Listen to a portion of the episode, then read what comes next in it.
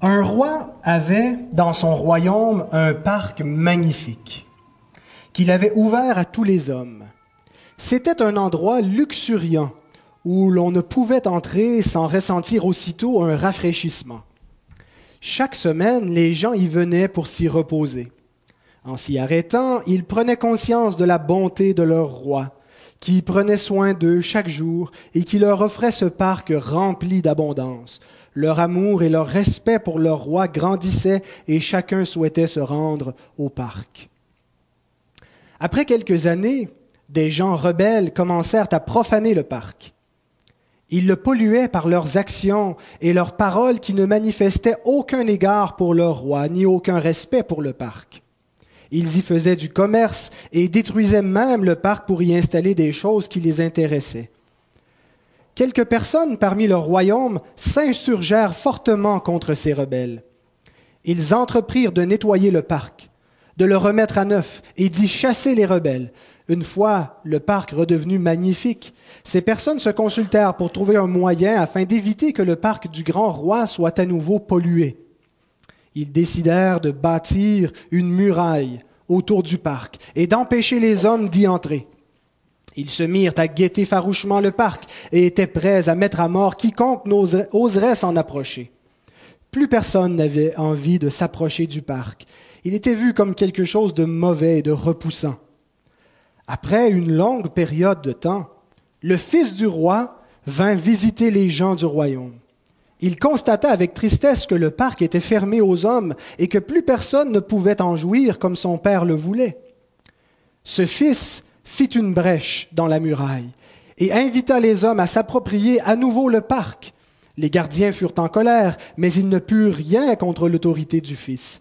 Ceux qui venaient à nouveau dans le parc y rencontrèrent le Fils du roi et trouvèrent du repos auprès de lui. Ils continuèrent à venir dans le parc, achevèrent de détruire la muraille et embellir le parc en le rendant plus beau encore que la première fois où il fut donné aux hommes. Les amis du Fils continuèrent à venir se délecter dans le parc et trouvèrent leur amour, retrouvèrent leur amour pour le roi et son Fils. Au fil des siècles, quelques hommes tentèrent à nouveau de reconstruire une muraille. Plus récemment, d'autres voulurent y faire un parc d'attractions. Aujourd'hui, le parc est à nous. Qu'est-ce que nous en ferons? Un endroit où personne ne peut entrer? Un endroit où chacun fait ce qui lui plaît? Ou un endroit pour rencontrer notre roi en jouissant de tous les délices de son parc. Avez-vous deviné, les enfants, de quoi il est question dans cette parabole? C'est quoi le parc? Les autres, le savez-vous? Le ciel? Oui, vas-y, Justine. Hmm. L'Église de quoi, j'ai parlé dans les dernières semaines? Là, c'est mon dernier message dans cette courte série. Qu'est-ce qui est écrit là? Fais du jour du Seigneur tes délices. Alors, c'est le parc représente le jour du repos, le sabbat que le Seigneur a donné au commencement de la création. Le Seigneur s'est rafraîchi lui-même de toutes ses œuvres après les avoir créées et il a sanctifié un jour qu'il a donné aux hommes un jour de rafraîchissement pour leur âme et pour leur corps, un jour pour se délecter, pour arrêter le travail et les soucis et les inquiétudes et pour avoir de la communion avec leur Créateur. C'était l'intention du sabbat. Mais il y a eu des rebelles qui ont profané ce sabbat, qui ont profané le jour du repos, qui n'ont pas tenu compte de la sainteté de Dieu et qui n'ont pas cherché la communion avec Dieu dans ce jour et qui, l'ont utilisé pour faire du commerce et pour faire ce qu'ils voulaient. Et à cause d'eux, euh, les chefs du peuple juif ont décidé un jour de faire le ménage et de, réagir sévèrement contre les rebelles en voulant restaurer le jour de Dieu, le jour du sabbat. Euh, mais ils sont allés beaucoup plus loin dans leur restauration. Ils ont mis des règles, plus de règles même que Dieu en avait donné, pour faire comme une muraille pour protéger le sabbat. Mais ça rendait le sabbat pénible et, ça faisait en sorte que plus personne n'y prenait plaisir. Ce n'était plus un jour de délice et un jour agréable jusqu'à ce que le Fils du roi, Jésus, vienne et qu'il jette leur muraille par terre par son autorité, qu'ils disent que, les, règles qu'ils avaient construites dans leur tradition rabbinique, dans leur tradition des hommes, ne venaient pas de Dieu, et qu'il redonne aux hommes le sabbat. il, s'est proclamé comme maître du sabbat, et il n'est pas venu pour l'enlever de son royaume, mais pour le maintenir et, et le réapproprier pour son peuple. Et il l'a même rendu meilleur, puisqu'il a véritablement, dans son œuvre, accompli le véritable repos. Et c'est lui qui a conduit véritablement le peuple de Dieu dans le repos promis, dans la terre promise, la terre découlant de lait et de miel, dans, ce salut qui est toujours devant nous. Euh, et donc, au cours de l'histoire, l'Église, euh, il y a eu des tendances par moments d'être euh, de, vouloir rebâtir la muraille ou de prendre l'autre extrême, de, de, vouloir bâtir des parcs d'attractions dans le, jour du Seigneur. Et de nos jours, on est plutôt dans la tendance parc d'attractions. Euh, dans, le monde, on voit comment on, on ne tient absolument pas compte du jour du Seigneur et que c'est devenu un jour comme les autres de commerce et tout est centré sur l'homme. Mais maintenant, qu'allons-nous faire, nous? Qu'allons-nous faire chacun de nous individuellement avec cette ordonnance créationnelle qui a été restaurée par le Fils et qui a été euh, promulguée d'une nouvelle façon dans la nouvelle alliance, un nouveau jour euh, qui, est, qui est lié avec la résurrection du Seigneur et avec le salut, avec l'attente du repos final. Allons-nous suivre une culture mondaine du dimanche ou allons-nous sanctifier le jour du Seigneur pour en faire nos délices? Dans la dernière étude, euh, je vous ai annoncé qu'on parlerait d'un peu plus d'éléments pratiques. Alors, c'est ce que nous allons tenter de faire aujourd'hui. Si vous voulez, avant d'aller plus loin, nous allons prier. Seigneur notre Dieu, nous sommes heureux d'être réunis en ton nom, selon ta parole. Et nous sommes heureux parce que nous savons que tu es au milieu de nous. Et Seigneur, nous te prions de manifester ta présence par la puissance de ton esprit suscite dans nos cœurs la bonne disposition pour écouter ta parole, pour s'y soumettre, pour nous réjouir, Seigneur, avec toi, pour nous reposer dans ta grâce. Donne-nous la foi, Seigneur, pour voir et qu'on puisse aller au-delà de, du ressenti, au-delà de, de, de ce qu'on voit avec nos yeux. Et Seigneur, qu'on puisse te voir, toi, voir ta gloire éternelle. Béni sois-tu, notre Dieu, c'est au nom de Christ que nous te prions. Amen.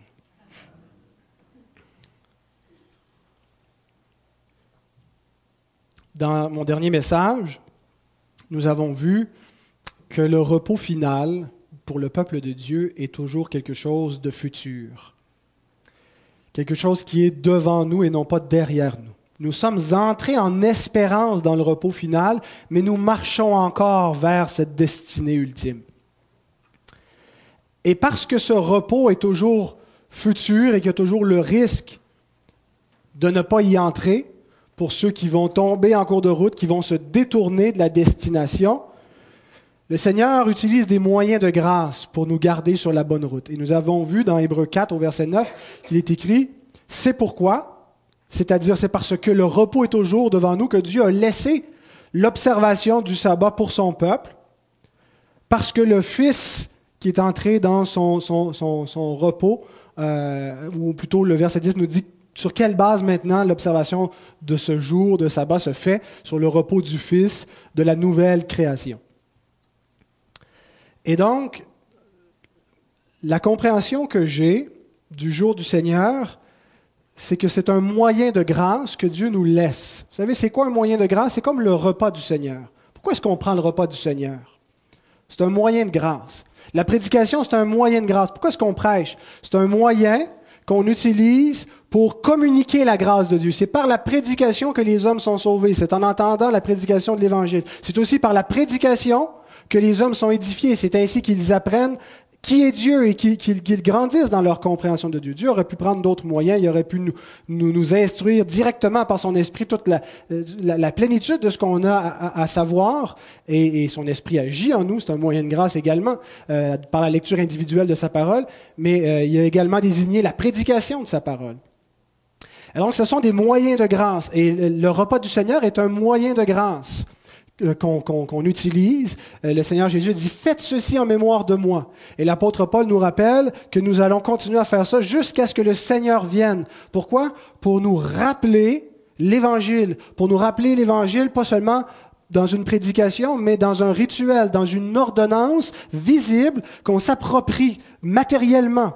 Et donc on reçoit, quand on prend les éléments dans la foi, et ce moyen de grâce nous maintient d'une certaine façon dans la grâce de Dieu. Alors, le jour du Seigneur, c'est un peu la même chose. C'est un moyen de grâce, c'est un jour qui est mis à part pour être consacré au Seigneur, et c'est un jour qui symbolise le repos, qui symbolise le repos du salut. C'est le jour du Seigneur parce que c'est le jour où le Seigneur est entré dans son repos par sa résurrection. Et donc nous gardons ce jour pour nous rappeler que nous aussi nous entrons avec lui dans son repos, dans le salut, dans l'attente du repos final. C'est un, un, jour eschatologique, si vous me passez l'expression. Quand on, on, on vient le dimanche, on se rappelle ce qui est devant nous, le repos final. Et on, sait le délice qui nous attend. Hein, quand on pense au paradis, on n'est pas découragé, on ne trouve pas ça pénible. On se dit c'est la chose la plus extraordinaire qui nous attend. C'est tellement merveilleux, c'est ce qui nous aide à supporter la souffrance du temps présent. Quand il y a des temps difficiles, c'est l'espérance qui nous relève. Eh bien, chaque semaine, on a un jour comme ça qui est dédié à nous concentrer vers ce, délice de repos, de, de perfection, de gloire. Et donc, nous célébrons cela. En ce jour, c'est un moyen de grâce pour nous garder.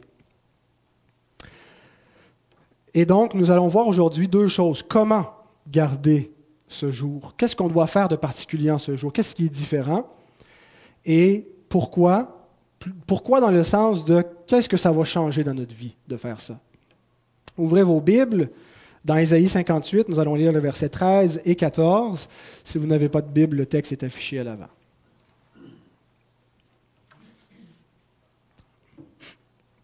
Si tu retiens ton pied pendant le sabbat pour ne pas faire ta volonté en mon saint jour, si tu fais du sabbat tes délices pour sanctifier l'Éternel en le glorifiant, et si tu l'honores en ne suivant point tes voies et en ne te livrant pas à tes penchants et à de vains discours, alors tu mettras ton plaisir en l'Éternel et je te ferai monter sur les hauteurs du pays, je te ferai jouir de l'héritage de Jacob ton père, car la bouche de l'Éternel a parlé.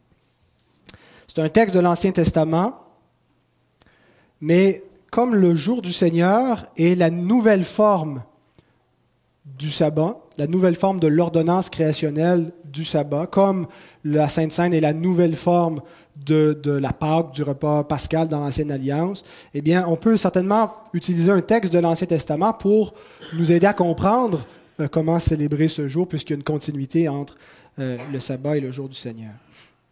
Donc, deux points comment garder le jour du Seigneur, et ça va être le, point le, plus long, sur lequel on, va s'étendre. J'aurais pu faire une série de quatre messages juste sur l'élément pratique.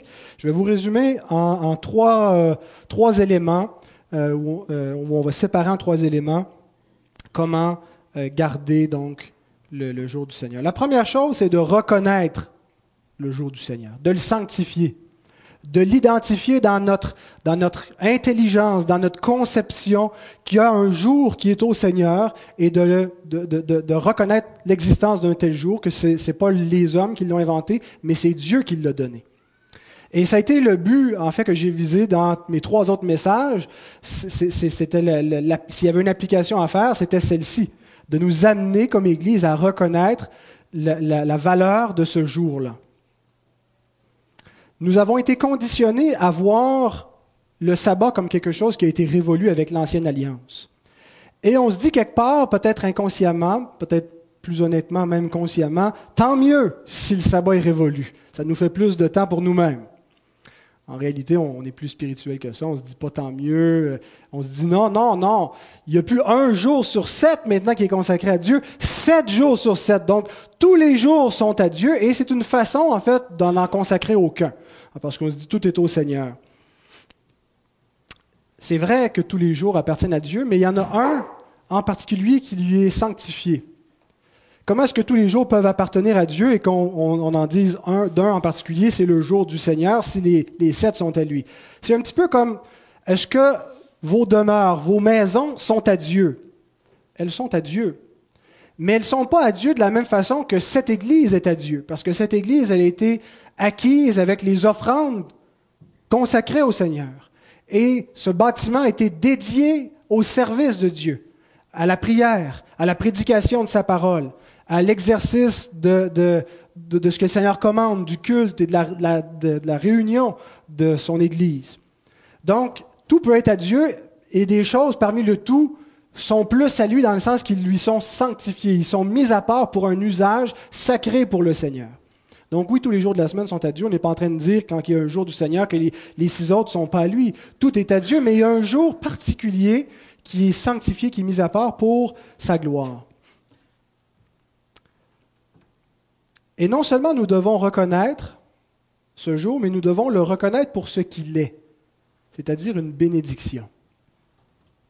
Si en m'entendant parler du jour du Seigneur et à utiliser même le terme sabbat, vous ressentez dans votre âme une répugnance, une espèce de fardeau pénible, vous n'aimez pas entendre cette expression jour du Seigneur et dire gardez le jour du Seigneur, il y a quelque chose qui ne va pas bien avec votre conception. Nous sommes appelés non pas voir ce jour comme quelque chose de pénible et de répugnant, mais à en faire nos délices. Donc ça devrait être quelque chose d'extraordinairement bon, comme dirait Louise, de suave. Hein, c'est Louise qui dit ça. Le verset 13, regardez, ben, il était correct. Mais le prochain, ah, il est là, ok. Si tu fais du sabbat tes délices, que penseriez-vous d'une personne qui serait répugnée si on lui disait, écoute, tu es obligé de prendre deux semaines de vacances payées dans une île paradisiaque avec tous les gens que t'aimes? Et la personne dit ah non, je veux rien savoir, non, ça ne m'intéresse pas, j'ai vraiment pas envie. On dirait qu'il y a quelque chose que tu comprends pas entre ce que, ce que, ce que tu entends et la réalité de la bénédiction qui est devant toi. On va faire un exercice ensemble. Fermez vos yeux deux secondes.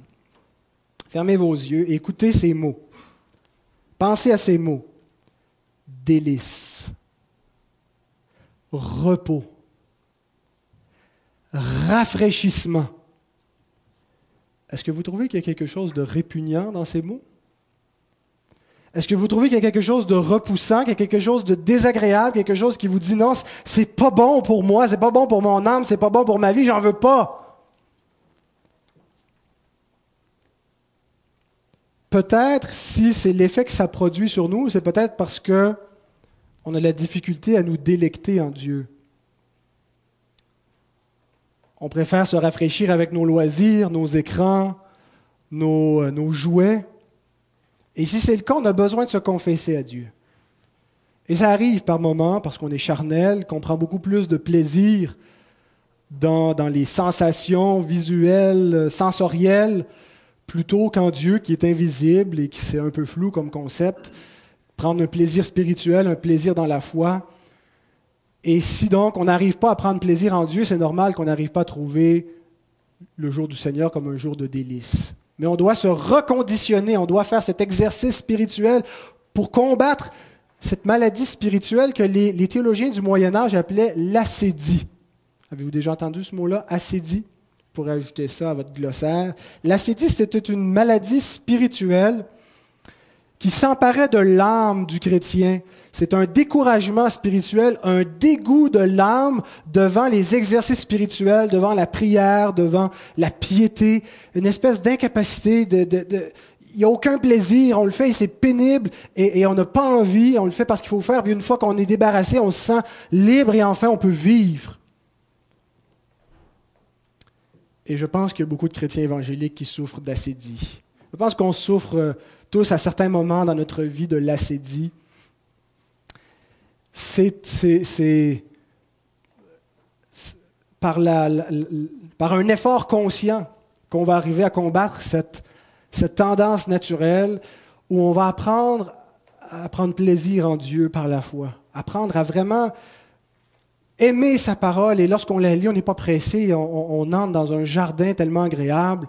Et lorsqu'on vient à l'église, on n'est pas pressé de partir parce que là, c'est là où on a une communion extraordinaire, où on partage, où on est rafraîchi. Et si on ne retrouve pas ça, c'est qu'il manque quelque chose à notre âme et il faut aller le chercher. Il faut se, parler à soi-même, il faut lutter, demander à Dieu, donne-moi ce plaisir qui me manque en toi et, ce désir de jouir de la communion avec toi en ton jour qui t'est consacré.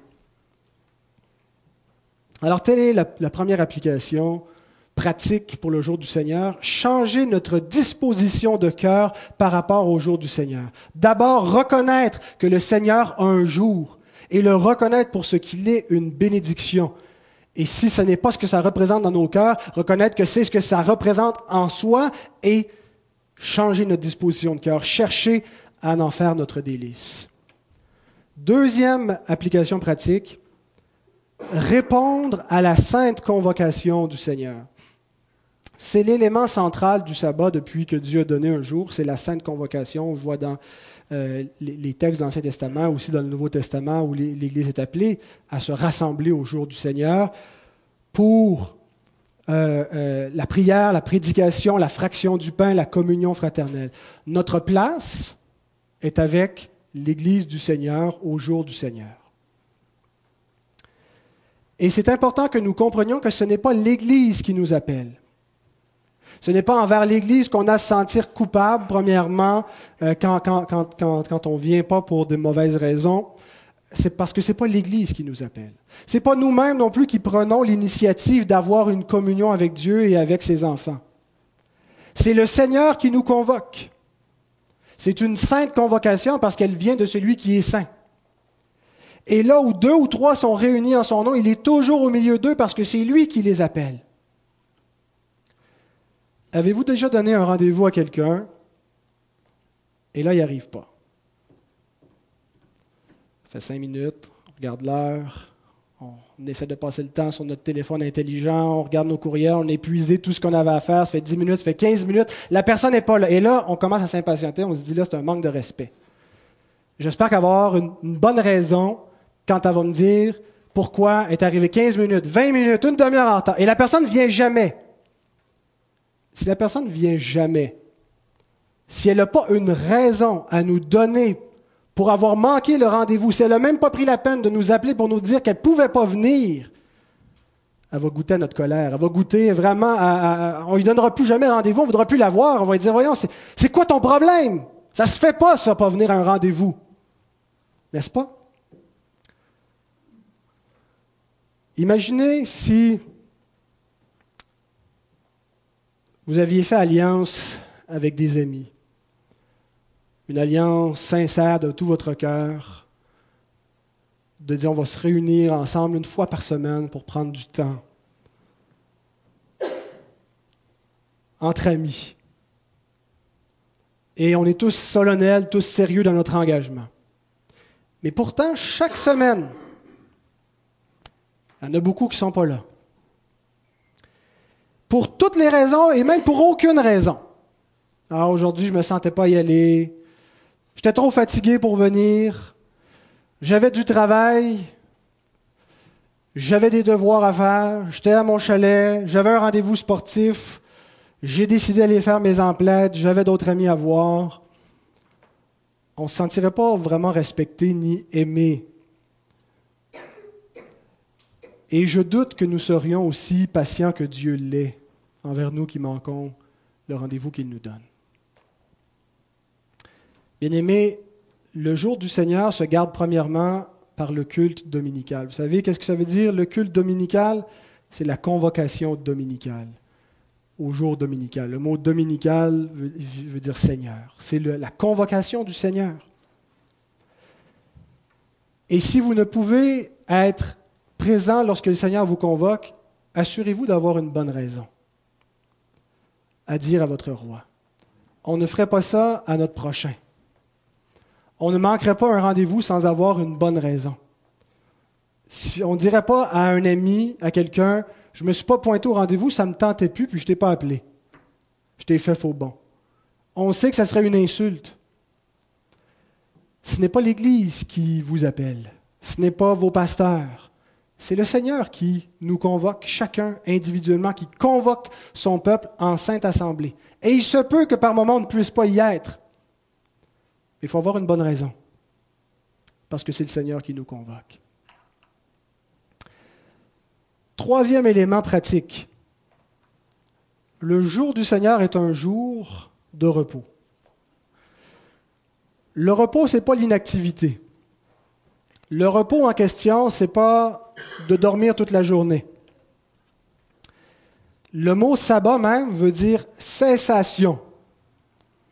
C'est le repos de nos œuvres, le repos de nous-mêmes, le repos de notre travail, le repos de, de, nos six jours qui tournent autour de notre vie, de notre univers, pour arrêter tout ce qui nous concerne et se tourner vers Dieu, vers sa parole, vers ses enfants, vers sa communion, vers ses œuvres à lui.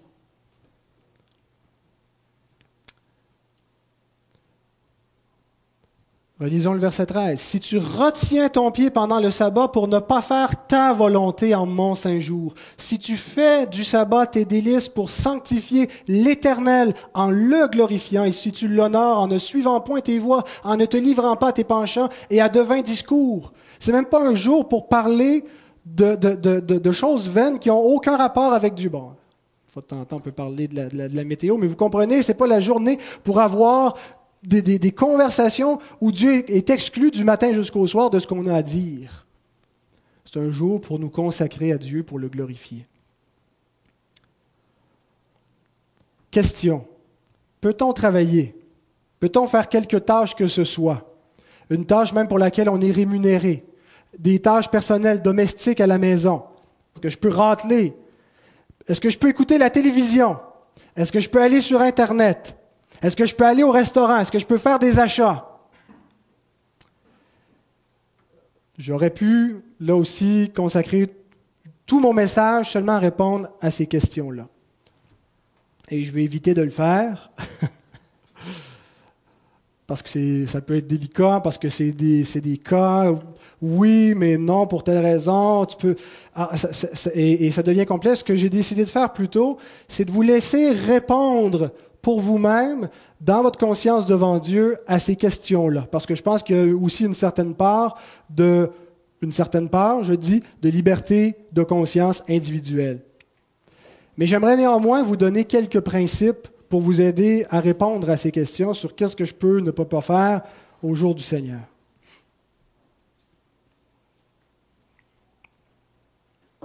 Premièrement, ne vous concentrez pas sur les interdits ne vous demandez pas premièrement qu'est-ce que vous n'avez pas le droit de faire. Parce que ça nous amène à approcher le jour du Seigneur en nous centrant pas sur le Seigneur, mais en nous centrant sur nous-mêmes. Lorsqu'on pose la question jusqu'où j'ai le droit d'aller sans péché, on est vraiment en train de montrer qu'on pense juste à nous-mêmes. Hein, comme, dans les fréquentations. jusqu'où j'ai le droit de me rendre là, dans, l'intimité sans que ça soit un péché? Ce n'est pas la bonne approche de la question. Intéressons-nous plutôt aux éléments positifs. Ce n'est pas de se concentrer sur ce qu'on ne doit pas faire, mais de se concentrer sur ce à quoi ce jour est consacré si on fait juste s'abstenir de ne pas faire certaines choses et qu'on ne se consacre pas à ce qu'on doit faire, on passe complètement à côté du jour du Seigneur et on ne goûtera pas la bénédiction de ce jour. Ce n'est pas un jour pour ne pas faire, c'est un jour pour se consacrer à Dieu. C'est un jour pour prendre plaisir en Dieu. Et quand on fait ça, le reste va de soi. On n'a pas besoin de se demander ce qu'on n'a pas besoin de faire parce qu'on va va être employé à faire ce qu'on a à faire.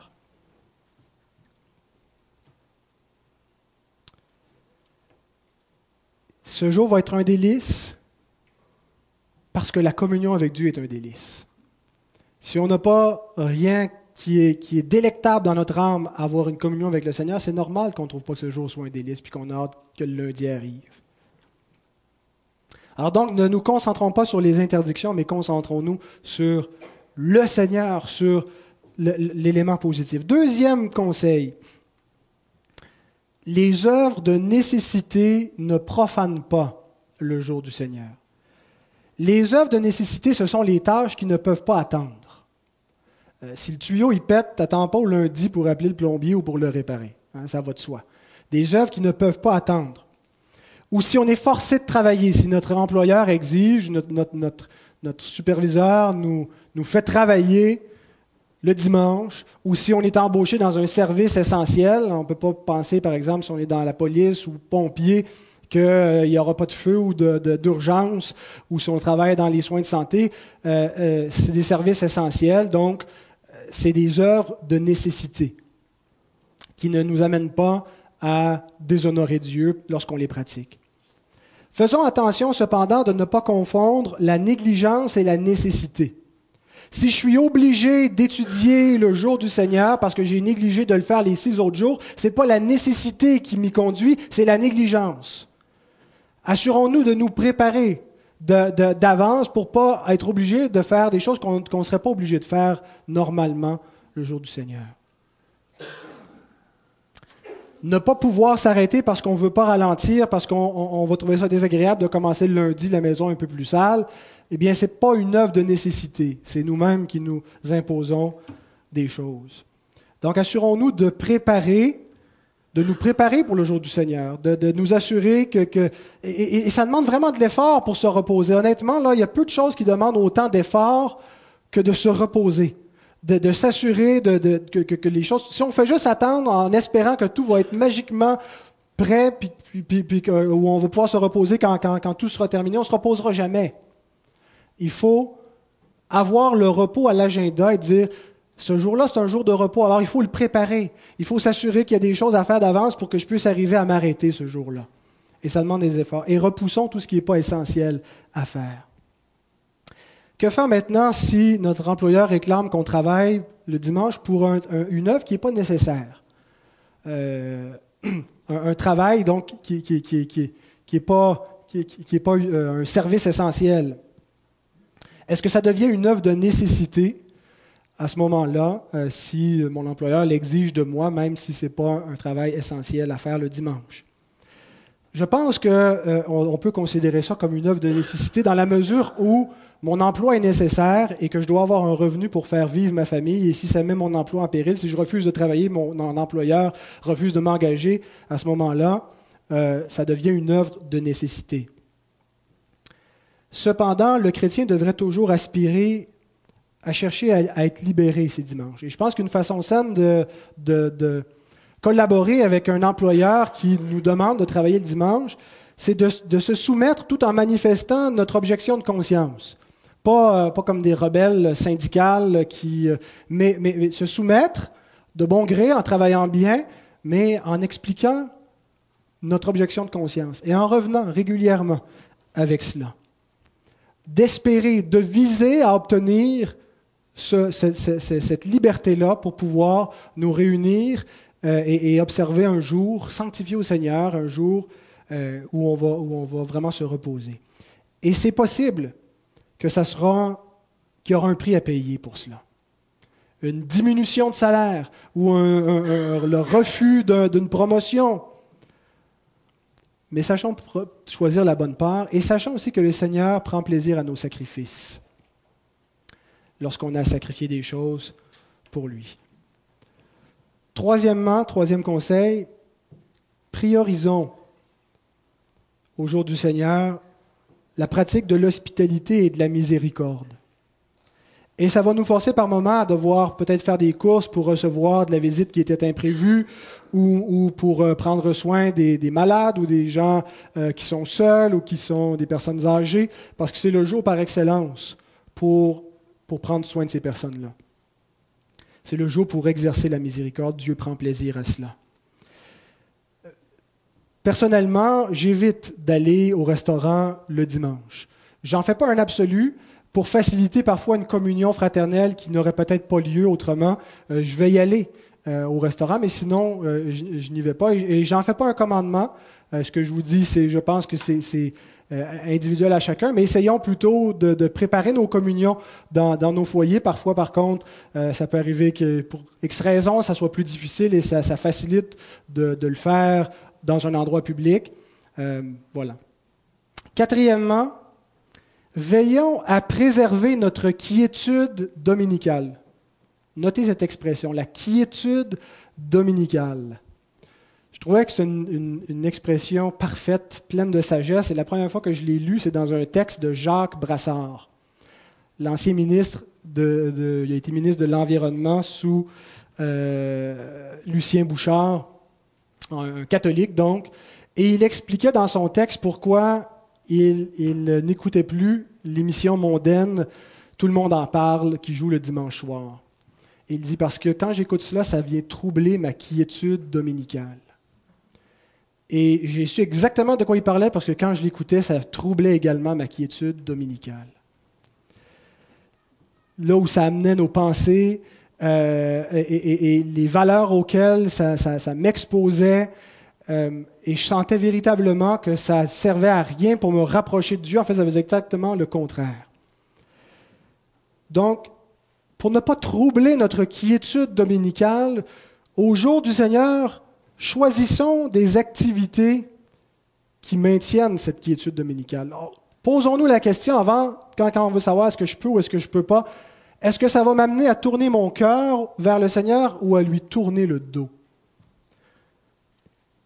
Et donc, éloignons-nous de tout ce qui ne nous rapproche pas du Seigneur. Et finalement, dernier conseil, évitons le formalisme religieux. Le chapitre 58 d'Ésaïe dénonce la conformité hypocrite au commandement de Dieu. Ah, vous dites que vous gardez mon jeûne, mais regardez comment vous regardez hypocritement le jeûne. Regardez comment vous regardez hypocritement mes sabbats. Vous ne faites pas le sens véritable, c'est ce qu'il dit à son peuple au chapitre 58. Le Seigneur veut que nous y mettions notre cœur. Il ne veut pas juste que nous le fassions en apparence, pas juste une conformité religieuse d'apparence, mais il veut vraiment que notre cœur y soit et qu'on y prenne vraiment un plaisir. Dieu ne veut pas nous empêcher d'être heureux en nous enlevant tous nos plaisirs le jour du Seigneur. Il veut être notre plaisir au jour du Seigneur. À quoi peut ressembler le formalisme aujourd'hui dans notre contexte à nous, moderne? Le formalisme religieux d'une famille pourrait ressembler à ceci. Des parents interdisent à leurs enfants d'ouvrir la télévision le jour du Seigneur. Vous n'avez pas le droit d'ouvrir la télé, c'est le jour du Seigneur, on n'écoute pas la télé. Ce n'est pas un mauvais principe en soi. Les enfants s'y soumettent, mais tout ce qu'ils ont hâte, c'est que le dimanche soit fini. Parce qu'ils sentent que le dimanche est juste là pour leur voler leur joie, pour leur voler ces, jeux qu'ils peuvent faire, ces divertissements, et ils n'ont aucun plaisir. Donc il y a une conformité, mais qui est seulement formelle. Il n'y a pas un délice c'est le formalisme. La bonne façon, ce serait plutôt de consacrer, de faire de ce jour le meilleur jour pour notre famille. Un jour où on va vraiment prendre du temps pour parler avec nos enfants. Vous savez, il n'y a rien de plus valorisant pour un enfant que d'avoir une vraie conversation avec un adulte. C'est beaucoup plus valorisant dans l'âme d'un enfant d'avoir une conversation sérieuse où il est écouté, où il réfléchit, que d'être exposé à la télévision ou à des jeux vidéo. Il va vraiment plus prendre plaisir à ce temps de qualité. Imaginez une journée entière consacrée à adorer Dieu, à réfléchir en famille, à admirer les œuvres du Créateur en prenant du temps dans la nature, à faire le bien, à visiter des gens, à recevoir des amis chrétiens. Et si on le consacre, ça devient vraiment un temps d'arrêt de plaisir en famille, je peux vous garantir que ça va être un délice pour l'âme de vos enfants. Ils vont prendre plaisir au jour du Seigneur. Ils verront pas ça comme quelque chose de pénible où là on ferme la télé, puis là c'est plate, puis on a hâte que ça soit fini. Et si c'est comme ça qu'ils le vivent, c'est parce que c'est probablement comme ça qu'on le vit nous-mêmes on leur enseigne que ce n'est pas vraiment un jour de plaisir et c'est juste formellement qu'on observe des choses qu'on n'apprécie pas, on est religieux. Refusons le formalisme et choisissons le délice. Hein, ça rime, c'est beau. Dernier point maintenant, on a vu comment garder le jour du Seigneur, on a vu des principes. Pourquoi garder le jour du Seigneur au verset 14 Pourquoi dans le sens de qu'est-ce que ça va produire? Et lisons ensemble le verset 14. Alors tu mettras ton plaisir en l'Éternel. Et je te ferai monter sur les hauteurs du pays, je te ferai jouir de l'héritage de Jacob ton père, car la bouche de l'Éternel a parlé.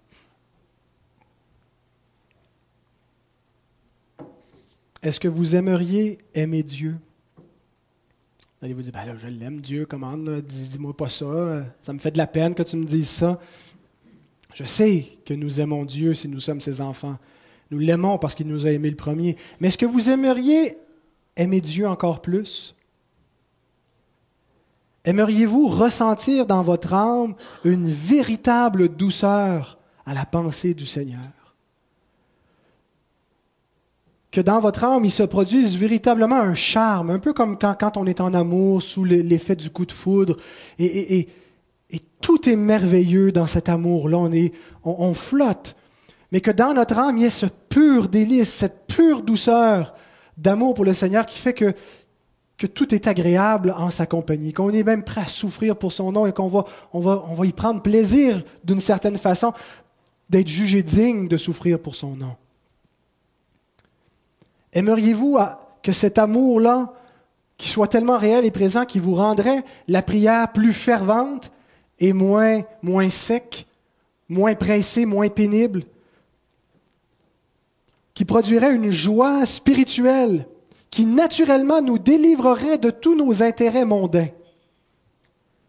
On n'aurait pas à combattre pour pas être intéressé par les choses passagères et vaines de ce monde, mais que naturellement, ça nous intéresserait plus. Comme quand on commence à manger du beurre d'arachide naturel, on n'a plus le goût de manger du beurre d'arachide sucré. Une fois qu'on s'y accoutume et qu'on y prend goût.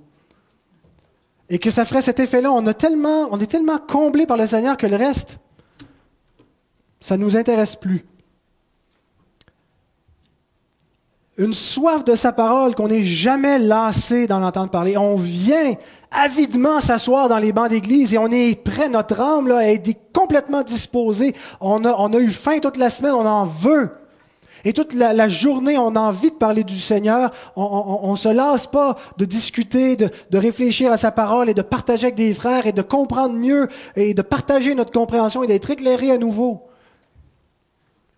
d'avoir un zèle qui naturellement nous pousse à témoigner pour lui. On n'a pas besoin de se le dire et la barrière tombe. Par nos gestes, par nos paroles, ça devient facile de parler de lui parce qu'il est tellement présent dans notre vie. Une paix qui comble notre âme. On est satisfait. On n'a plus besoin d'autre chose. Bien aimé, cette description-là, c'est pas c'est pas un, un, idéal impossible à atteindre. C'est pas réservé juste à une petite élite qu'il faut faire une vie de moine, se consacrer tellement. C'est pour les chrétiens ordinaires. C'est pour la vie de tous les jours. C'est ce que Dieu veut être dans notre vie. Il est ce qu'il y a de mieux. Et c'est ce qu'il veut nous donner. Et la promesse vient de sa bouche. Regardez la fin du verset 14 car la bouche de l'Éternel a parlé. Qu'est-ce qu'elle a dit, la bouche de l'Éternel? Que notre plaisir va être en l'Éternel. Que l'Éternel va être notre plaisir, qu'il va être notre délice. Cette communion avec Dieu, ce, plaisir en Dieu, comment est-ce qu'il vient à nous? Comment est-ce qu'on peut le recevoir? Par les moyens de grâce. Dieu se communique toujours par des moyens de grâce. Il ne le donne pas instantanément. Il pourrait le faire ainsi, mais il le donne au travers de moyens de grâce. Comment est-ce que le, salut devient nôtre Par un moyen qui est la foi. Les moyens de grâce que vous connaissez, la communion fraternelle, la prière, la lecture de sa parole, la prédication de sa parole. Ces moyens sont bons, ils fonctionnent, sont efficaces. Ils ont reçu la bénédiction de Dieu, ils ont été sanctifiés par Dieu, c'est-à-dire mis à part par Dieu pour un usage particulier, pour donner une bénédiction à ses enfants qui vont prendre ces moyens. Maintenant, regardez quelle promesse Dieu attache à son saint jour. Regardez quelle bénédiction Dieu attache à son jour. Avez-vous envie de vous emparer de ce bienfait? Si tu sanctifies l'Éternel en ce jour, pour ne pas t'adonner, pour ne pas chercher ton propre intérêt, mais chercher Dieu, faire du sabbat tes délices, alors tu mettras ton plaisir en l'Éternel. Et je te ferai monter sur les hauteurs du pays, du pays. Je te ferai jouir de l'héritage de Jacob ton père. Ce que Dieu a promis, le pays que Dieu a promis, l'héritage que Dieu a promis, ce n'était pas juste Canaan. Le pays découlant de lait et de miel, c'est le royaume que Christ est venu apporter, qui est déjà là spirituellement, invisible sur la terre. On s'en va vers ce paradis, mais il est déjà là présent. Et on peut y entrer déjà maintenant, et y goûter encore plus et se rassasier encore plus. Avez-vous envie de vous emparer de ce bienfait spirituel? Croyez-vous que ce que le Seigneur dit est vrai, que nous trouverons réellement notre plaisir en l'Éternel si nous prenons les moyens de grâce de l'Éternel? Le Seigneur va être notre délice lorsque nous nous délecterons du jour qui est le sien, du jour qui porte son nom, du jour du Seigneur. Que le Seigneur vous bénisse richement, qu'il nous donne d'être une assemblée qui, aime sa parole, qui aime son jour, et qui s'en rassasie pleinement.